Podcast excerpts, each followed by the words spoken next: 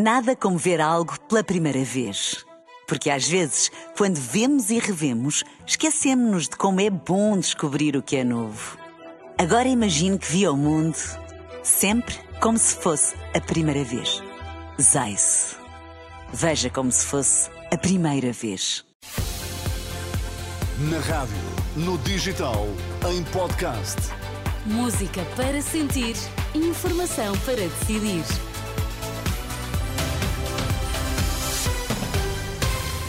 Notícias para ouvir agora na Renascença. Começamos pelos títulos em destaque. O cabaz alimentar já está mais caro do que antes da entrada em vigor do IVA zero. Em Portugal, um em cada dez doentes internados tem uma infecção hospitalar, dados da DGS.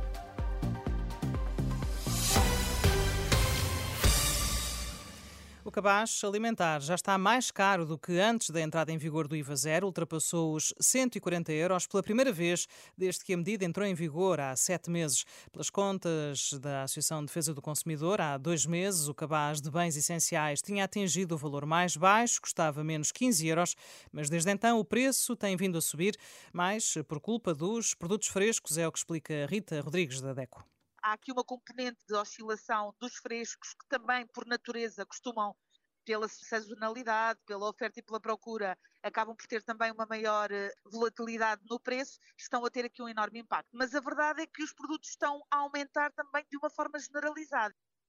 A porta-voz da DECO, ouvida por eh, Fátima Casanova, diz ainda que desde o início do ano o produto alimentar que mais aumentou de preço foi o azeite, um agravamento na ordem dos 70%.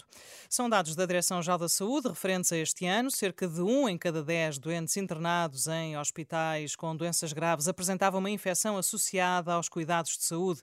A notícia da agência Lusa cita Ana Lebre, especialista em doenças infecciosas e que numa conferência de imprensa via online a propósito do Dia Europeu do Antibiótico que se assinalou ontem, disse que os dados agora conhecidos apontam para um novo agravamento da situação.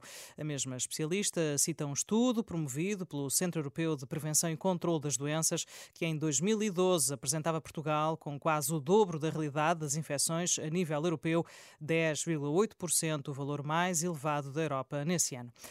Marcelo Grande, que foi António Costa quem lhe pediu que ouvisse a Procuradora-Geral da República no dia que acabou por culminar na demissão do Primeiro-Ministro, a ida de Lucília Gágua Belém e o parágrafo do comunicado da Procuradoria referindo suspeitas em torno de Costa tem alimentado discussões, mas Marcelo remete a responsabilidade desse encontro para o Primeiro-Ministro. O Sr. Primeiro-Ministro já esclareceu que ele pediu para eu uh, pedir o encontro à Sra. Procuradora-Geral da República. Nestas declarações na Guiné-Bissau, Marcelo Rebelo Sousa dá a entender que António Costa já teria dito que a iniciativa de pedir a ida a Belém da Procuradora-Geral partiu do próprio António Costa, mas não se conhece registro dessa declaração. E os bispos portugueses manifestam preocupação com a situação política no país, embora admita que a democracia não está em causa. Dom José Ornelas pede esclarecimentos. Todos nós acompanhamos com preocupação aquilo que se vai passando e pretendemos também ter eh, esclarecimentos mais aprofundados e clarificadores sobre as razões de tudo isto, mas não, não creio que a nossa democracia esteja minimamente em causa. Agora, a credibilidade e a plausibilidade que nós queremos todos e pretendemos da, das instituições públicas é preciso que não venha menos nesta situação. Dom José Ornelas, ontem no final da Assembleia Plenária da Conferência Episcopal Portuguesa, que terminou em Fátima, e onde foram discutidos outros temas, a situação financeira das IPSS também esteve em análise.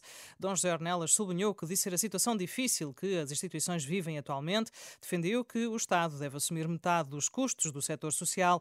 Já noutro plano, o presidente da Conferência Episcopal garantiu que eventuais processos de indenização às vítimas de abusos sexuais por membros da Igreja irão ser tratados pelo Grupo Vita. Segundo Dom José Ornelas estão neste momento a receber apoio psicológico e psiquiátrico oito vítimas e um agressor.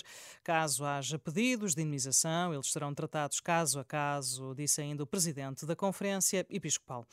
A cantora e compositora colombiana Carol G venceu o Grammy Latino Álbum do Ano com o trabalho discográfico Manhã Será Bonito.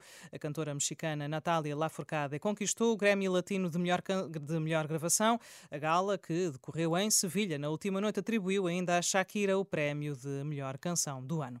Portugal bateu o Liechtenstein por 2-0 na última noite. Golos de Cristiano Ronaldo e João Cancelo na segunda parte. Foi a nona vitória da seleção nacional na fase de apuramento para o Europeu de 2024. Nada como ver algo pela primeira vez. Porque às vezes, quando vemos e revemos, esquecemos-nos de como é bom descobrir o que é novo. Agora imagine que viu o mundo sempre como se fosse a primeira vez. Zais. Veja como se fosse a primeira vez.